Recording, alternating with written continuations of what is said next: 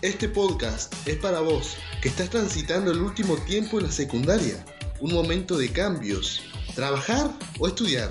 Esto te puede causar ansiedad, miedo, dudas, bajón o confusión. ¿A vos te pasa? Sí, sí, a vos te estoy hablando. Estamos en la misma.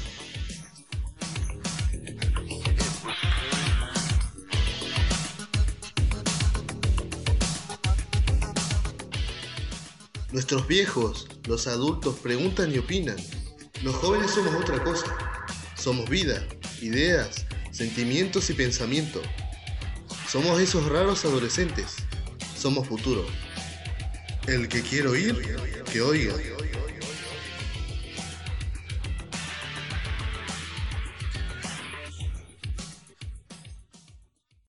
El tema de hoy es la identidad. ¿Quién soy? ¿Qué soy? ¿Qué quiero hacer con mi vida? Yo soy.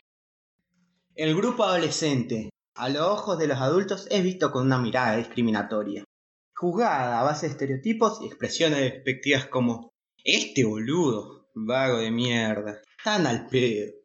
En mis tiempos, yo a su edad ya trabajaba, tan al pedo, no hacen nada, y muchos etcétera más. Pero te digo, ¿qué pasa si cambian esta pregunta? Y si fuera distinta, como por ejemplo, ¿vos qué haces? ¿Quién sos? Eu, ¿a vos qué te gusta? ¿Qué te gustaría hacer? ¿Cómo te sentís? Tal vez las respuestas te sorprenderían.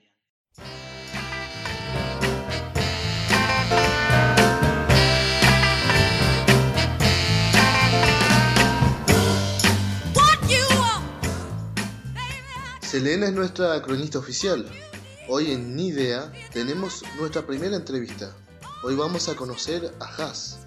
¿Quién es?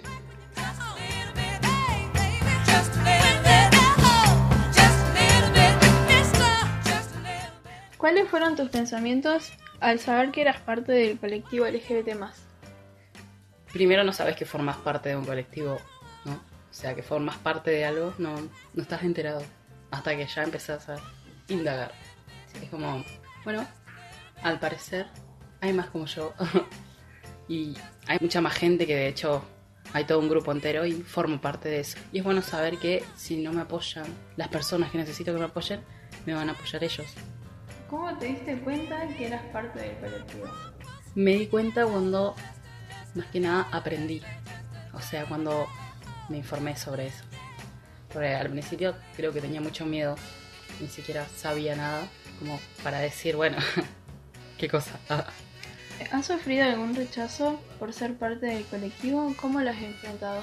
No, jamás sufrí rechazo. Creo que eso fue lo más, la parte más linda que... Bueno, igual no muchas personas sabían que a mí me gustaban las mujeres, pero Sí. jamás sufrí rechazo por parte de nadie. ¿Intentaste reprimir lo que eras o cómo te sentías en algún momento? Cuando era más chica, sí. Que a todos cuando son chicos, como que les da miedo. Les da miedo más que nada por lo que van a decir los demás y todo eso. Pero es como que de, después ya... No, no es como reprimirlo, sino que ya directamente lo rechazas. ¿Cómo fue el proceso para decírselo a tus padres y o conocidos? Bueno, a mis conocidos fue más fácil, sinceramente. Fue como, bueno, qué sé yo. Me gustan las chicas. Sí. y listo.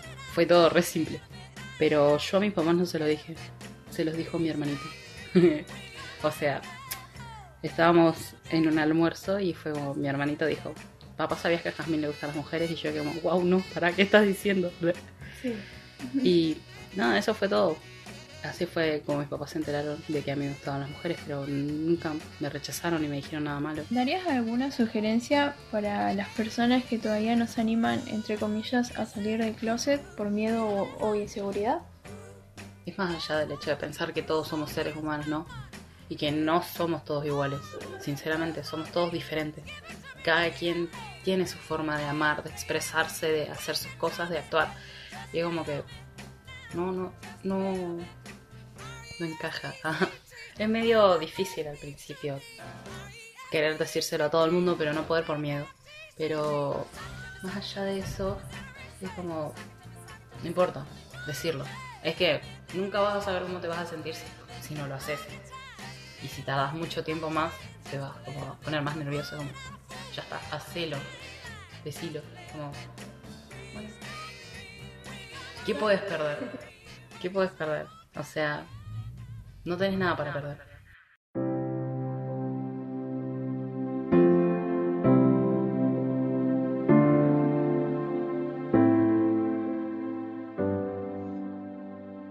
Hola, soy Sabrina, profesora de Psicología y POT en la Escuela 758 y vamos a hablar de identidad adolescente, identidad de género.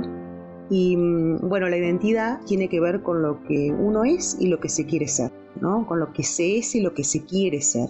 Y es una construcción, se construye con un otro con muchos otros que nos nombran, que con todas las influencias culturales, con las influencias familiares que tienen que ver con la primera infancia, ya sea nuestra familia biológica o no, pero las personas encargadas de la crianza son muy importantes en la formación de la identidad personal. Nos nombran de determinada manera y cuando incluso antes de nacer, proyectan sus deseos en ese ser que van a ser, ¿no? Cuando alguien nace, es vestido de determinada manera, es nombrado de determinada manera y ya empiezan a realizarse después las identificaciones con las actitudes femeninas o masculinas, ¿no? Femeninas si asume las características femeninas del progenitor de la madre, digamos, y masculinas en el caso de que sea del padre. Esto es un tema largo, es muy interesante, porque Freud decía, bueno, es del Edipo que se sale hombre o mujer, pero no es tan así como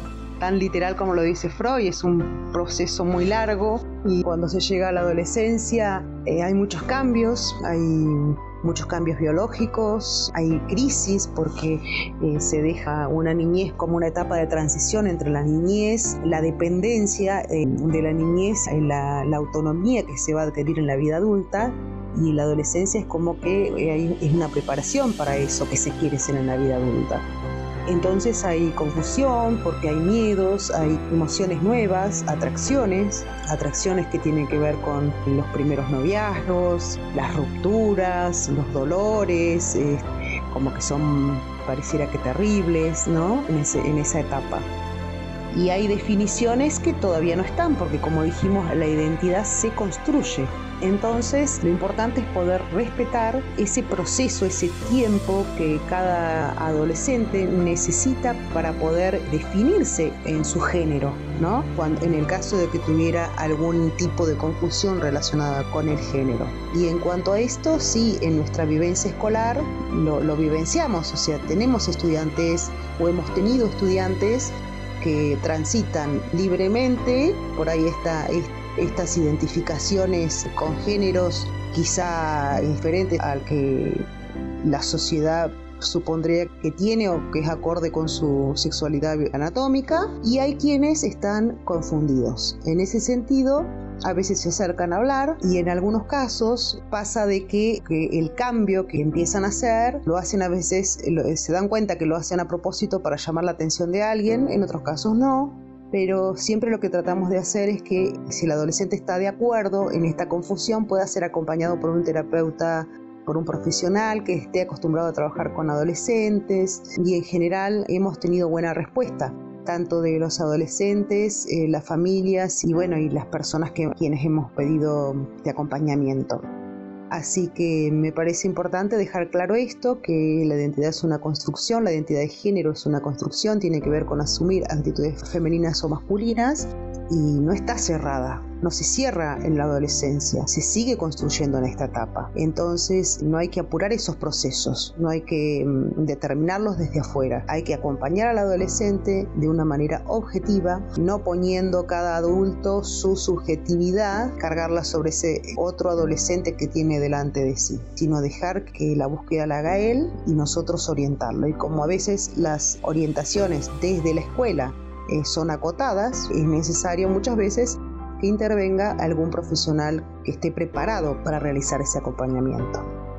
Bueno, espero que más o menos haya sido claro el concepto de identidad y sobre todo el de identidad de género en la adolescencia y más o menos comentarles cómo trabajamos en la escuela. La escuela es una escuela donde la palabra circula por los pasillos, o sea que los chicos están acostumbrados a hablar de todo.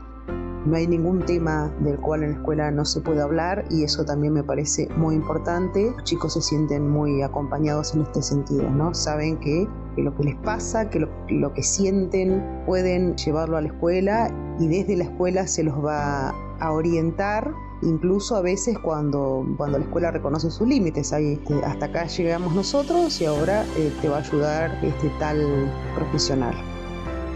Bueno, muchas gracias.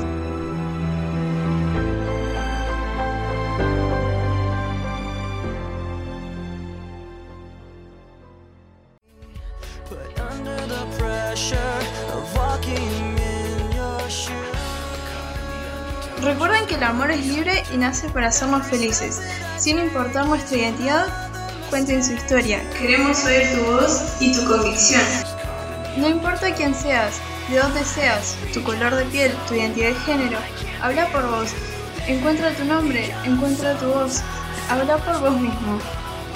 Nunca se dejen intimidar por el silencio, acepten su definición sin miedo. Defiendan lo que sienten y lo que son.